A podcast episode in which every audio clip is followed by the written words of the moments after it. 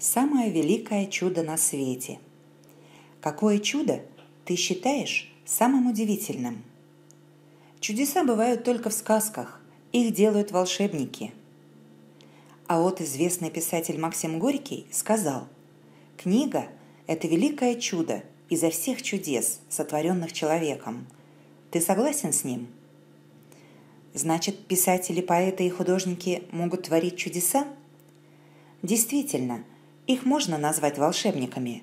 Они силой своего воображения создают живые картины. Но волшебство пропадает, если никто не заглядывает в книгу, не читает ее. Как быть? Надо суметь все оживить. Сделать это могут только волшебники, имя которым – читатели. Открывая учебник, ты сам можешь научиться творить чудеса. Желаем тебе удачи!